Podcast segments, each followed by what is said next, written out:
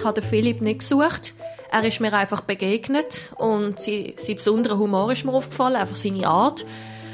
Und dann hat es einfach Peng gemacht. Plötzlich an ihn gedacht und dann ist mir irgendwann immer klarer geworden, ich glaube, ich liebe ihn. Das ist Tanja Chwoyan, 27. Sie hat rötliche Haare und wache grüne Augen. Sie arbeitet in einem Altersheim in Reinigung und ist auf dem Weg dazu, Autismus-Coach zu werden. Sie wird andere Betroffene unterstützen, weil Tanja ist selber Autistin. Und das, das ist er.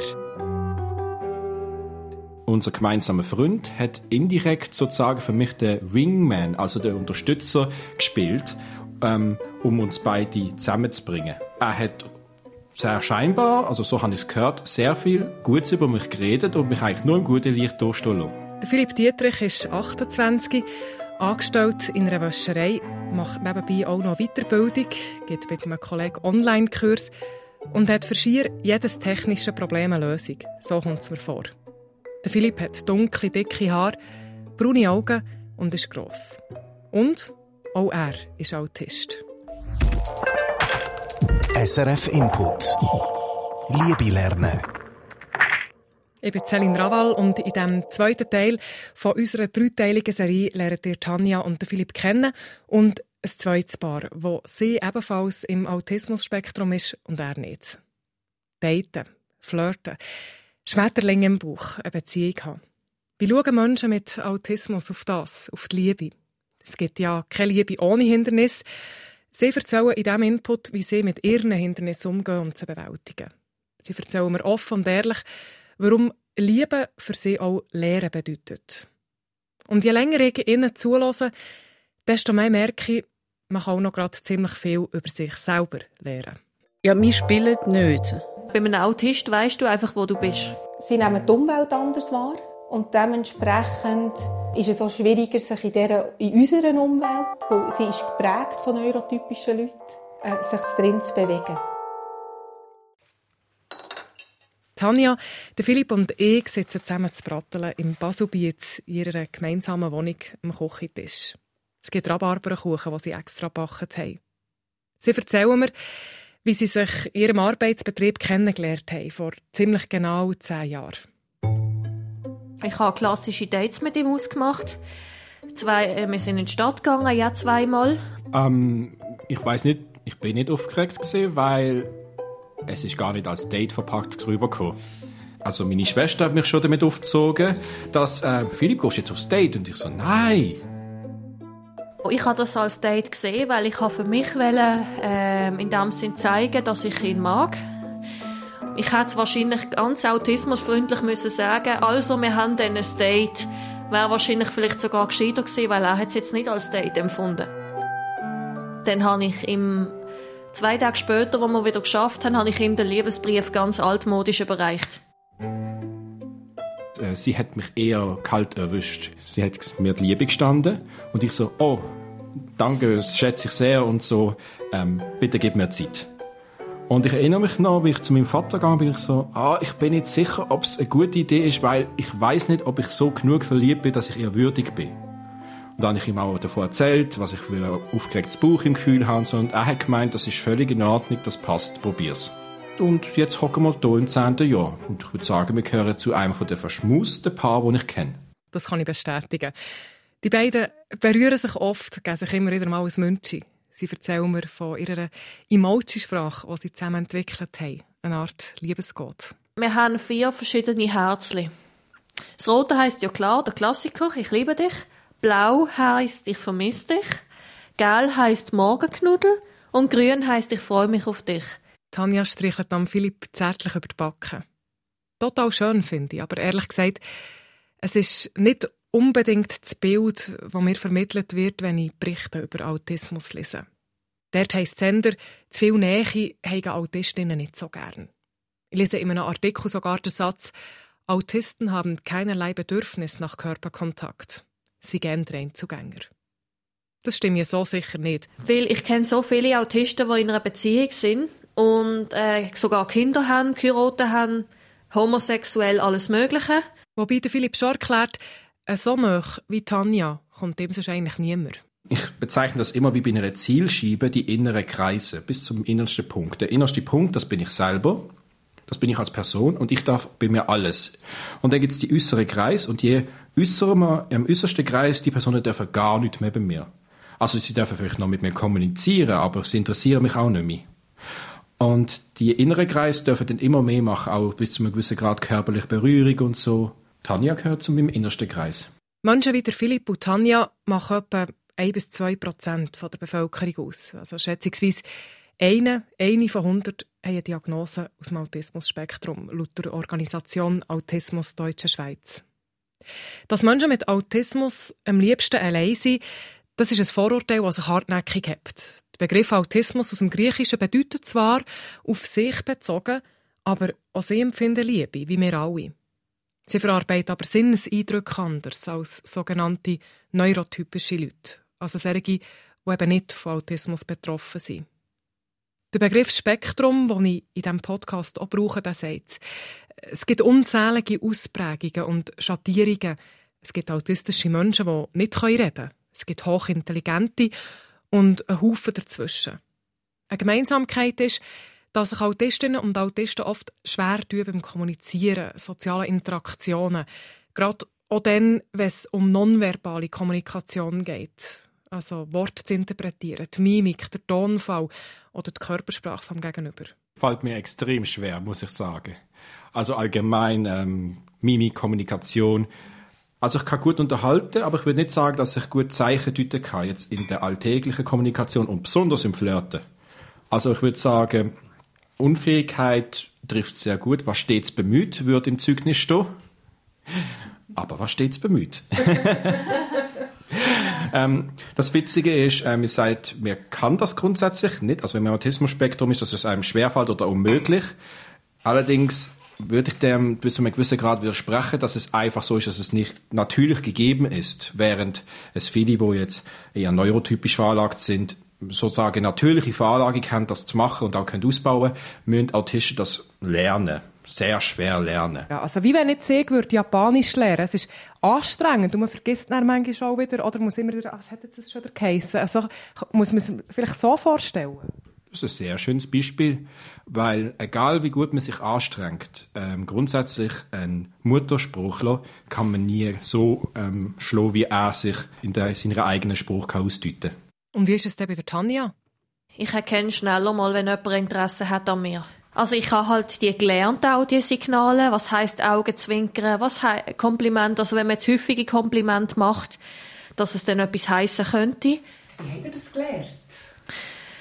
Äh, auch durch andere Menschen, durchs Mami. Ich, ich habe viel von ihr halt können so lernen, weil sie Sozialarbeiterin ist und auch so mit Autisten zu tun hat. Und auch durch Freunde halt. Man wird wie, man schneidet wie auch mal ein Stück neurotypisch ab in dem Sinn. Und ich kann mir das einfach können merken und kann es auch selber anwenden. Abschauen, imitieren. Eine Strategie von vielen Autistinnen. Das bestätigt mir auch die zweite betroffene Frau, die wir in diesem Input kennenlernen. Input. Sophie. Ich treffe sie und ihren Lebenspartner Mark. Er ist nicht aus dem Autismus-Spektrum. Beide sind etwas über 40 und weil sie aus beruflichen Gründen anonym bleiben einigen wir uns darauf, dass ich unser Gespräch von einem Schauspieler und einer Schauspielerin nachsprechen Sophie und Mark, die in echt anders heissen, haben sich vor gut zehn Jahren über die sozialen Medien kennengelernt. Ein paar sind sie noch nicht so lange, aber auch sie leben zusammen. Sophie erinnert sich zurück an ihre Erfahrungen rund ums Verlieben, Flirten, Leute kennenlernen. Bevor sie den Mark getroffen hat sie sich nämlich auf einen Dating-Zirkus eingeladen, noch ohne zu wissen, dass sie autistisch ist. Ähm, ja, also ich, ich würde es vorgeben beschreiben als mit der Tür ins Haus fallen. ich bin relativ direkt unterwegs gewesen. Also wenn man jemand wirklich sympathisch war, dann habe ich ihm das gesagt und damit die Leute auch mega überfordert. Das war nicht so von Erfolg gekrönt. Dating, Männer kennenlernen, für Sophie eher eine frustrierende Angelegenheit. Smalltalk, nonverbale Signale zu erkennen, zu deuten, das ist etwas, was auch ihr schwerfällt. Wenn ich jetzt mit jemandem am Tisch sitze und ihn nicht kenne, dann merke ich im Normalfall nicht, ob er mit mir flirtet. Und ich merke nicht, wenn ich etwas mache, wo mein Gegenüber als Flirten interpretiert. Das kann dann eben auch zu Situationen führen, wo ich denke, ich bin ich und mein Gegenüber denkt, ich flirte. Und wenn ich dann sage, hey, nein, los, überhaupt nicht, dann wird er hässig. Also habe ich auch schon erlebt, dass Männer dann wie so angepisst reagieren, weil, weil ich nicht flirte. Bei Leuten, die ich gut kenne, komme ich wie häufiger ein komisches Gefühl über, dass etwas sein könnte. So. Und dann frage ich auch nach. Also eine Aussage über Autistinnen ist ja, dass sie keinen Augenkontakt halten. Und das ist tatsächlich etwas, was ich extrem schwierig finde. Also ich schaue auch nicht so oft die Gesichter. Das heißt, wenn ich nicht ins Gesicht schaue, dann sehe ich natürlich auch die nonverbale Kommunikation nicht. Äh, ja, eine Kollegin von mir, die ist mal neben mir gelaufen und sie hat gekühlt, weil sie mega traurig war über etwas. Und ich habe ihr nicht ins Gesicht geschaut, sondern habe einfach so gegen Führer geschaut und mit ihr geschwätzt. Und irgendwann habe ich dann zu der Seite geschaut und dann gemerkt, oh, sie heulen. Und dann, dann habe ich sie tröstet. Ich meine, schon klar, dass ich sie dann tröste, natürlich. Aber bis ich das nonverbale Signal wahrnehme, kann Zeit vergehen und dann ist es vielleicht schon wieder weg. Ich beobachte sie beim Reden. Sie schaut mir wirklich nicht länger als ein, vielleicht zwei Sekunden am Stück in die Augen, sondern öfter mal so knapp dran vorbei. Es stört mich in dem Moment nicht und ich hätte es vielleicht auch gar nicht richtig gemerkt, wenn sie es mir nicht gesagt hat. Heute kann Sophie einordnen, warum mir das mit dem Flirten und so dann so schwer ist gefallen, zum Verstehen. Das kann sie aber erst seit kurzem. Ich habe ja meine Diagnose recht spät bekommen. Also ich weiß es noch nicht lang, erst so mit Anfang 40. Äh, und das heißt, ich bin blind geflogen. Frauen im Autismus-Spektrum, also darum werden sie ja oft erst recht spät diagnostiziert, die sind oft mit älteren Mädchen befreundet und hängen sich an die dran und schauen, wie machen die bestimmte Sachen und wir machen wie Copy-Paste. Und ich habe natürlich Kolleginnen beobachtet, wie die mit ihren Freunden umgehen. Aber ich habe die natürlich nicht beim ersten Date oder so beobachtet. Das heißt, ich habe keine Copy-Möglichkeit gehabt und ich habe dann nicht gescheit mit der Situation umgehen. Viele Leute kommen nie auf die Idee, dass Sophie Autistin ist und damit ist sie unter Autistinnen keine Seltenheit. Das sagt mir die Fachfrau Barbara Wegrampf von der Non-Profit-Organisation Autismus Deutsche Schweiz. Mit ihr machen wir jetzt schnell einen Schritt zurück, weil was Sophie da anspricht, ist ein wichtiges Thema. Bei den Modis ist es so, dass sie sich wie halt Mädchen häufig sich eher anpassen, sich still verhalten, beobachten, um keinen Preis auffallen und durch das sich krampfhaft zusammennehmen und vielmals nachher einfach Begleiterscheinungen haben, wie Essstörungen, Depressionen, vor allem auch im, oder Angststörungen, die dann kommen, vor allem im Teenageralter, äh, wo man dann auch merkt, ich, ich gehöre da gar nicht dazu, meine Interessen stimmen überhaupt nicht. Und dann kommen so Begleiterscheinungen. Und meistens bekommen sie zuerst diese Diagnosen. Frauen sind tendenziell besser drin, sich Verhaltensweisen anzutrainieren, um nicht aufzufallen. Das hat mit der Sozialisierung zu tun. Wegen dem werden Frauen öfter übersehen, wenn es darum geht, Autismus abzuklären. Das ist krass, oder? Es sind Gender-Klischees, die sie unsichtbarer machen. Ein Problem, wo man vermutlich noch gerade einen eigenen Podcast dazu machen könnte. Das erwähnte Copy-Paste-Prinzip, das auch Sophie und Tanja davon erzählen, ist aber eben gerade beim Thema Flirten schwierig anzuwenden. Also darum haben wir ja ganz viele Menschen mit Autismus, die allein sind. Weil sie nicht wissen, wie auf die Leute zugehen. Weil sie x-mal abblitzt sind. Vielleicht auch durch ihre direkte Art. Finding love can be hard for anyone. Do you feel anything about me? In der australischen Netflix-Serie Liebe im Spektrum, die mich auch ein bisschen zu diesem Podcast inspiriert hat, bekomme ich mit, dass es zum Beispiel spezielle Dating-Plattformen oder Flirt-Coachings für Menschen im Autismus-Spektrum gibt. In dieser Doc-Serie werden Autistinnen und Autisten porträtiert, die Beziehung wetten. Und man sieht eben auch, wie hilfreich zum Beispiel so Dating-Kurse könnten sein. Gibt es in der Schweiz auch solche Angebote? Ein Dating-Coach oder keine Ahnung, ein Beziehungscoach oder irgend so etwas? Es gibt ähm, zum Teil eben die Sozialkompetenztrainings, wo, wo man lernt, mit Leuten reden, in Kontakt kommen. Das, das gibt es. Aber es gibt keine Datingsplattformen und es gibt auch keine Autismus, mit, äh, Menschen mit Autismusfachwissen, die so Leute begleiten. Nur eine Datingplattform äh, aufzuschalten, nützt nichts. Was ich sicher finde, was Unterstützung braucht, ist ihre Übersetzung. Ja. Ihre Übersetzung, damit sie Reaktionen verstehen und, und auch können üben quasi mit Hausaufgaben haben und, und, und daran üben, wie rede ich denn, wie, wie gehe ich auf jemanden ein. Das ist sicher wichtig. Sophie muss sich bewusst vornehmen, jemandem ins Gesicht, in die Augen, auf die Körperhaltung zu schauen. Sie macht es nicht intuitiv, so wie ich.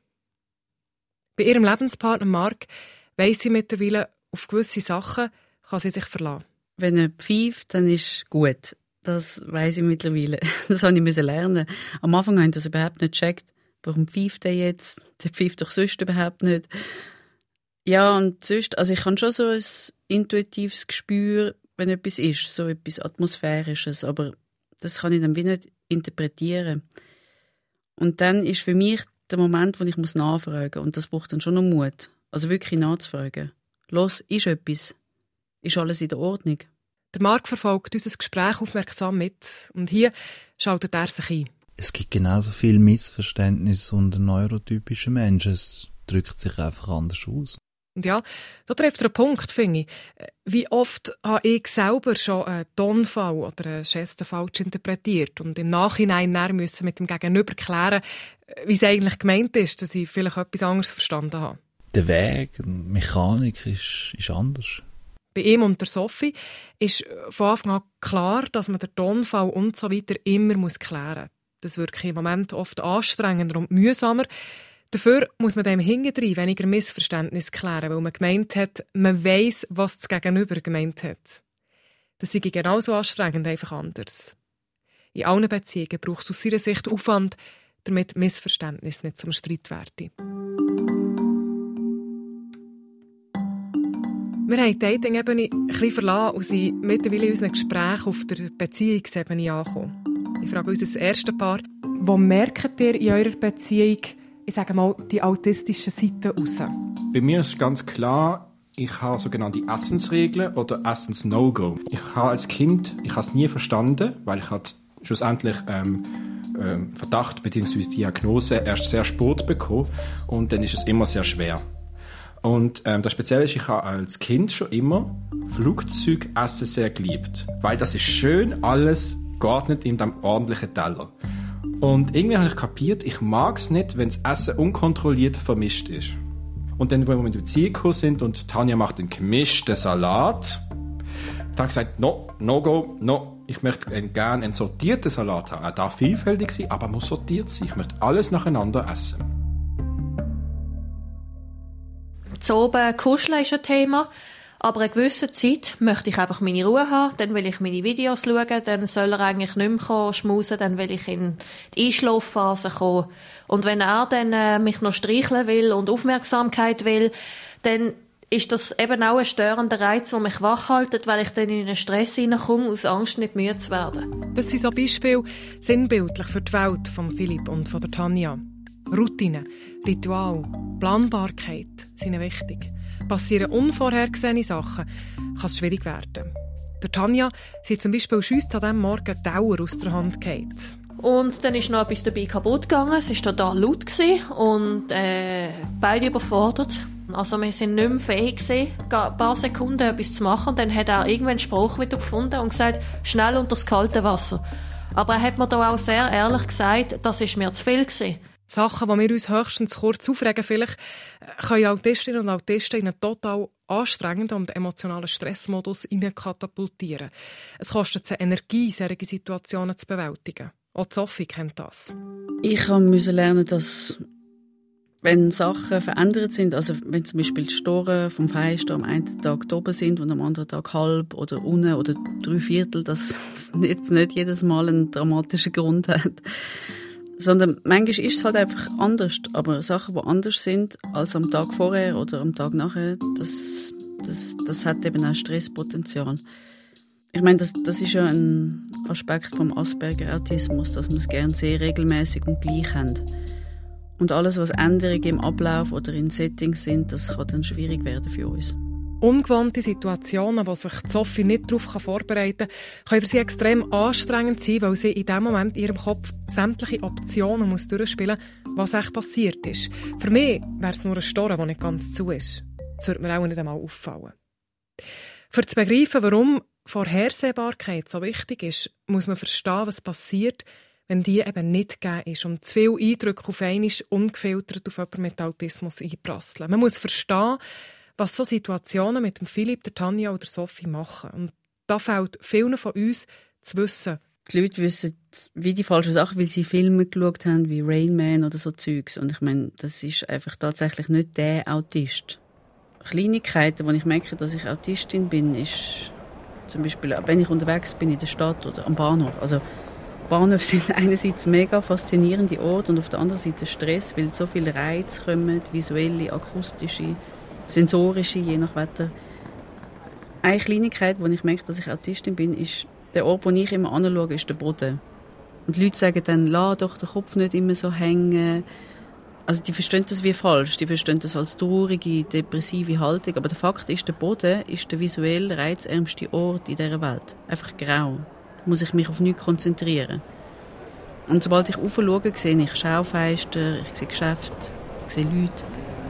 Mir fällt bei einer Frau, die mir entgegenkommt, ein winzig kleiner Ohrring auf, weil, ich, ja, weil dort irgendetwas daran hängt. Und mir fallen Farbgleichheiten auf an unterschiedlichen Punkten. Ich meine, ja, das, das ist krass cool. Wenn ich entspannt bin, dann liebe ich das. Auch Geräusch, Musik. Wenn ich entspannt bin, dann, dann höre ich Musik mit dem ganzen Körper, oder? Aber wenn ich gestresst bin, dann, dann führt das zu Meltdowns, dann zu Overloads, zu Shutdowns. Ich kann sehr schlecht ähm, Geräusche ausblenden. Es ist mir bis zu einem gewissen Grad möglich, aber es ist eine Anstrengung, wie als würde man anstatt laufen joggen. Also es ermüdet einen mit der Zeit geistig. Und das ist ganz schrecklich, wenn man zum Beispiel einkaufen müsst oder so. Also wirklich müsst, Lebensmittel Sachen. Es ist keine angenehme Phase für mich. Ich höre auch, ich höre auch mehr und sehe mehr und schmecke mehr. Aber es kommt bei mir zum Glück selten zu einer Reizüberflutung. Die habe ich jetzt eher, wenn etwas Un Unerwartetes passiert, vor allem etwas, was mich enttäuscht, vor allem wenn ich schon gestresst bin. Oder wenn ein Unglück passiert. Uff. Eben so, wie, wie das mit dem Geschirr, wenn die Situationen irgendwie außer Kontrolle geraten, wenn es einfach too much ist aufs Mal. Das kann dann eben je nachdem die sogenannten Meltdowns, Overloads und Shutdowns auslösen. Zustände, die Menschen mit Autismus vermeiden wollen. Tanja erklärt einen Meltdown so. Es sieht aus wie ein Wutanfall. Ähm, die einen äußern sich durch Schreien, oder? Äh, Flüchten, Brüllen, das ist verschieden. Und beim Shutdown?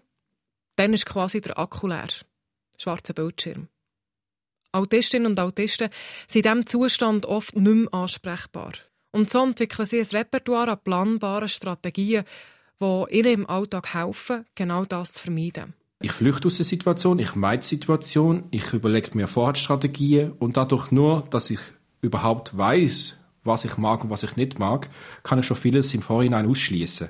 Sophie dreht beim Reden ihrer Hand einen Stein hin und her, wo ihr hilft, sich zu entspannen.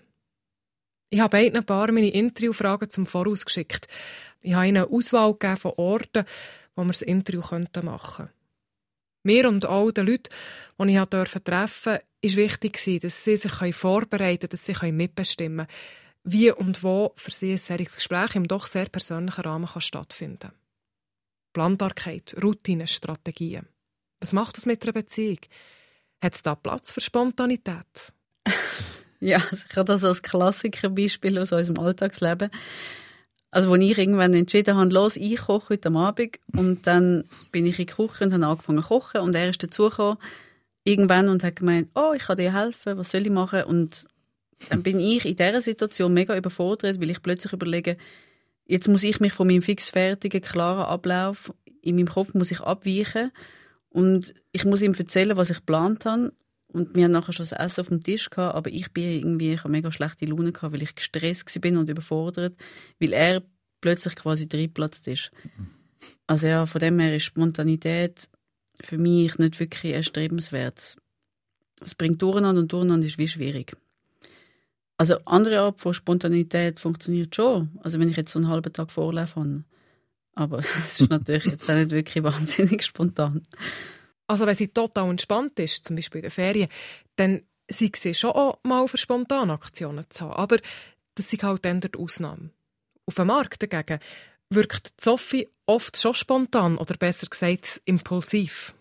Wir haben äh, etwas abgemacht, das kann auch etwas ganz Kleines sein. Wir schauen das und das und dann Dann kommst du und sagst, nein, das geht jetzt nicht, ich muss jetzt das und das machen. Und das wirkt dann für mich auch spontan, oder? Also spontan anders, eine Abweichung vom Plan, wo wir eigentlich abgemacht haben, weißt? Und für dich ist das ja nicht so, aber für mich wirkt es spontan. Hm? Und die impulsiven Momente von der Sophie kommen für einen Mark manchmal wie aus der Pistole geschossen. Er musste lernen, was spontan in Sophies Universum bedeutet. Und es fällt ihm nicht immer einfach, das nicht zu überbewerten oder auf sich zu beziehen. Also man muss ja jeder Beziehung lernen, aufeinander einzugehen. Und das sei jetzt eben bei ihm. Dass, wenn sie mit Gefühl von Überforderung reagiert, dass ich das nicht muss persönlich nehmen und dass das mit mir eigentlich nichts zu tun hat. Das ist, äh, ja, das ist für mich immer eine grosse Herausforderung, weil ich halt der bin, der die Gefühle sehr direkt abüberkommt.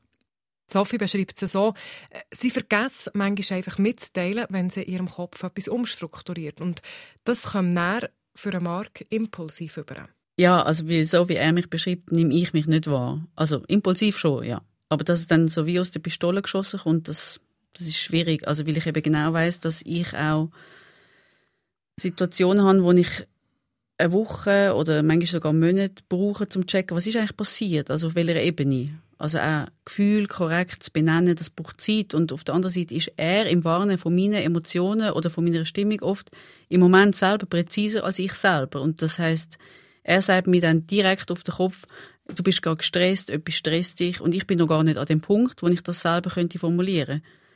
Und das sind dann schon schwere Momente. Also ich gebe zu, ich bin da auch wirklich stur oder stolz. Ja, und, und es ist also es ist wie noch, es ist ein schwerer Moment zuzugeben, okay, Moment, er hat recht, ich bin gerade mega gestresst und dann zu schauen, an was das es liegt. Ich lasse der Sophie und dem Marc zu und bin beeindruckt, wie offen, reflektiert und auch vorbeugend sie miteinander kommunizieren. Sie spiegeln sich im Gespräch eigentlich fortlaufend gegenseitig und reflektieren sich auch immer wieder selber. Sie suchen und finden zusammen Lösungen. Workarounds, wie der Marc sagt. Äh, ja, das ist vielleicht auch ein Vorteil in einer Beziehung zwischen einem neurotypischen und einem neurodiversen Mensch, dass dort ja, von Anfang an klar ist, dass es Hilfskonstruktionen braucht und etwas, wo man die unterschiedlichen Universen kann überbrücken kann. Es braucht so Wurmlöcher, wie man dem immer sagen will. Bei neurotypischen Beziehungen ist es eigentlich viel gefährlicher, dass man dass man meint, ja, das braucht es gar nicht, wir verstehen uns ja, das stimmt eben nicht. Und das ist für uns aber immer wieder das Thema, was erlebst du in deinem Universum, was erlebe ich in meinem Universum, ähm, wie können wir da Lösungen finden, dass es uns beiden gut geht. Ich glaube, das, ja, das haben wir beide realisiert, dass wir das brauchen, dass das extrem hilfreich ist und dazu führt, dass, dass es nicht nur Konflikt verhindert, sondern dass es auch mm, uns in eine tiefere Beziehung bringt. Also das ist einerseits auch lustvoll, solche Lösungen zu entwickeln und es gibt gute Gefühle im Alltag, wenn wir solche Hilfskonstruktionen können anwenden können. Das stärkt die Beziehung ähm, aus meiner Sicht. Beim Wort lustvoll zuckt Sophie ein bisschen zusammen. Sie präzisiert für sich. Der Prozess bis dort an, also bis zum Anwenden von diesen Hilfskonstruktionen, ist für mich nicht so lustvoll. Das, das ist pure Anstrengung und jedes Mal äh, wie so eine Grunderschütterung, weil sofort irgendwie 30 bis 40 Jahre Kommunikationsmissverständnisse triggert werden, wo ich völlig ratlos in Diskussionen und Konfliktsituationen gestanden bin und nicht gecheckt habe, warum funktioniert jetzt schon wieder nicht, dass Kommunikation klingt. Ein Moment, wo Sophie ihrem Innersten triggert, weil sie merkt, Mist, jetzt bin ich wieder an einem Punkt, wo ich anstehe, wo ich es nicht verstehe, wo sie sich hilflos fühlt. Zu akzeptieren, dass eine Beziehung ein emotionales Durcheinander mit sich bringen kann, das ist ein ganz bewusster Entscheid von Sophie. Sie sagt, die Beziehung mit dem Mark ist meine letzte. Entweder die oder keine. Natürlich haben sie eine Sehnsucht nach einer Beziehung, aber... Also, er weiß, wie ich das meine, also weil ich das auch schon gesagt habe. Das ist für mich tatsächlich so eine Kosten-Nutzen-Abwägung. Also das klingt jetzt brutal, aber wenn es für mich zu anstrengend ist, mich auf einen anderen Menschen einzustellen, wo ich mit ihm zusammenlebe und ich merke, ich leide unter dem, ich verschwinde wieder dahinter, dann ist es für mich folgerichtig zu sagen, okay, dann bleibe ich lieber allein, weil dann weiß ich, mit mir selber komme ich klar, dann muss ich mich nicht auf Sachen einstellen, wo jemand anders gerne hat. Das klingt vielleicht ein bisschen hart irgendwie, aber es ist auch ehrlich, grundehrlich zu sich selber, zum Mark.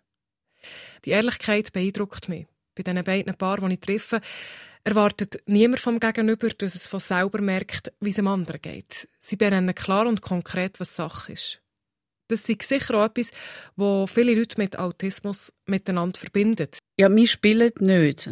Also das macht uns einerseits extrem angriffbar und verletzlich und andererseits habe ich die Erfahrung gemacht, dass die Leute das schätzen, dass sie wissen, an was sie sind. Also und das andere ist, das erlebe ich auch, wenn ich zum Beispiel in einer Gruppe mit Autisten und Autistinnen unterwegs bin, dass Missverständnis eben nicht auf eine emotional persönliche Ebene rutscht, sondern auf einer Sachebene bleibt und dann auch relativ gleich geklärt werden Ganz ähnlich tun es beim Philipp Dietrich und bei der Tanja Chwoyan. Was machen vielleicht Menschen mit Autismus in einer Beziehung anders als Menschen, die nicht, nicht ähm, aus dem Spektrum sind?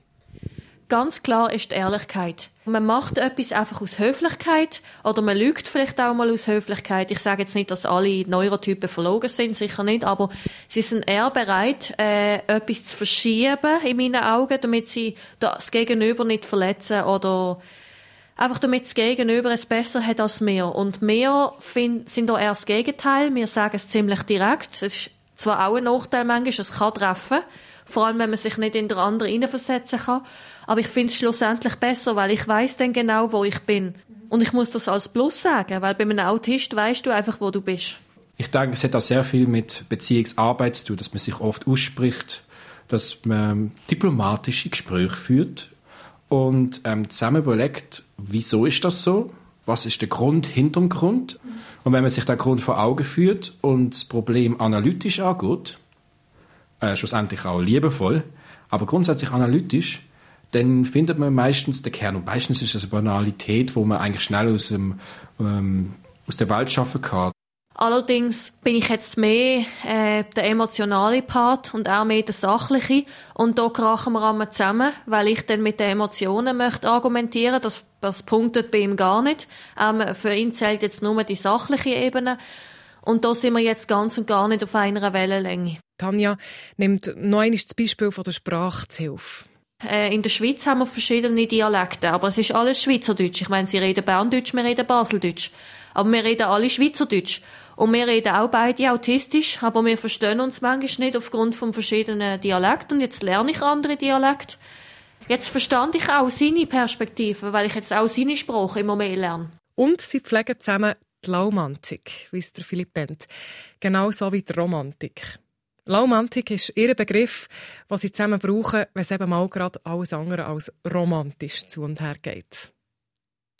Ich bin dankbar, dass mir Tanja, der Philipp und Sophie so einen offenen Einblick in ihr Universum geben. Ich merke, dass gewisse Sachen, die sie mir erzählen, mir auch aus dem neurotypischen Universum bekannt sind. Ich meine, gerade das mit der nonverbalen Kommunikation, ich glaube, damit tun sich viele Menschen schwer, auch wenn sie keine Autismusdiagnose haben. Auch wenn es so Analogien gibt, ist aber der Sophie wichtig, dass man die Diagnose wegen dem nicht relativieren oder sogar verharmlosen wenn jetzt jemand, so wie ich, kann schwätzen, kann sich ausdrücken, was, was innen drin ist und, und, und. Ich meine, die Reaktion ist dann oft, du Autistin, das kann ja gar nicht sein. Es ist beim Autist, der jetzt nicht verbal ist, also nicht schwätzt, sondern vielleicht auf einem, auf einem anderen Weg kommuniziert, ist das natürlich etwas ganz anderes. Da wird Diagnose dann nicht in Frage gestellt, oder? Aber, also, ich will das jetzt um Himmels Willen nicht gegeneinander ausspielen, aber es ist halt es ist halt manchmal schwierig. Ich meine, ich habe jahrelang erlebt, was missglückte Kommunikation bedeutet. Spiegelungen, was ich alles falsch gemacht habe, was ich alles falsch verstanden habe. Und dann soll ich jetzt, wieso mit einem Schulterzucken sagen, ja, das habe ich mir jetzt vielleicht alles nur eingebildet, weil andere der Meinung sind, ich erlebe das ja auch. Oder weil ich als Person zu oft oder zu zugewandt bin zum Autistin sein. Es sind unterschiedliche Welten. Also mein Bild für das ist, dass ich wie so durch, eine, so durch eine ganz dünne Milchglas-Gummiwand sehe, wie Kommunikation in der Mehrheitsgesellschaft funktioniert. Und egal, was ich mache, ich werde durch die dünne Gummiwand nie durchkommen, weil der Punkt erlebe ich, seit ich kann denken, seit ich Kommunikation erlebe, seit da erlebe ich immer und immer wieder, dass ich da stehe und eigentlich merke, okay, da komme ich nicht an. Das ist, da ist wie so eine letzte Barriere dazwischen.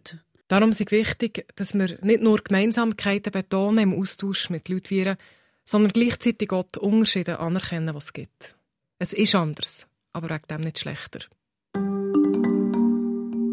Als ich im Studio die Interviews schneide und die schwierige Auswahl muss treffen was von diesen langen, intensiven Interviews in diesem Podcast vorkommt, überlege ich mir, was ich mitnehme.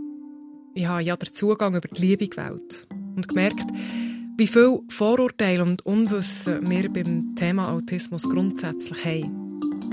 Ich fange automatisch an, über meine eigene Beziehung nachzudenken und ein Gedanke bleibt mir besonders hängen. Sophie, Tanja und Philipp setzen sich mit vielem aktiv auseinander, was auch uns Neurotypen beschäftigt. Unausgesprochenes, vielleicht Probleme oder Unsicherheiten, die wir mit uns umschleppen, aber nicht ansprechen, vielleicht auch unterdrücken. Statt zu erwarten oder zu hoffen, dass das Gegenüber es von selber merkt oder den ersten Schritt macht, gehen ihm Tanja, Philipp und Sophie vorzu auf den Grund. Sie schauen ihre direkte Art oder dass sie eben nicht so gut können zwischen den Zielen lesen zum Teil als Schwäche an. Aber gerade in ihren Beziehungen gehen sie Probleme und Missverständnisse sehr schnell und sachlich an. Sie behandeln zusammen die Ursachen und nicht nur die Symptome. Und so wie Tanja am Anfang gesagt hat, dass sie sich eine Scheibe neurotypisch abgeschnitten hat, finde ich, da könnte ich mir umgekehrt auch eine Scheibe autistisch abschneiden. SRF Input. Liebe lernen. Trina Telli macht nächste Woche den Abschluss von dieser dreiteiligen Serie. Sie trifft Jugendliche und will herausfinden, wie sie heute in der Schule aufgeklärt werden und warum sie auch im Jahr 2021 noch ganz viel Luft gegen sehen, wenn es ums Vermitteln von Lust und Sexualität geht. Wenn du Rückmeldungen hast an mich und zu dieser Folge, dann freue ich mich natürlich. Schreib mir doch via input.srf3.ch. Mein Name ist Celine Raval. Bis zum nächsten Mal.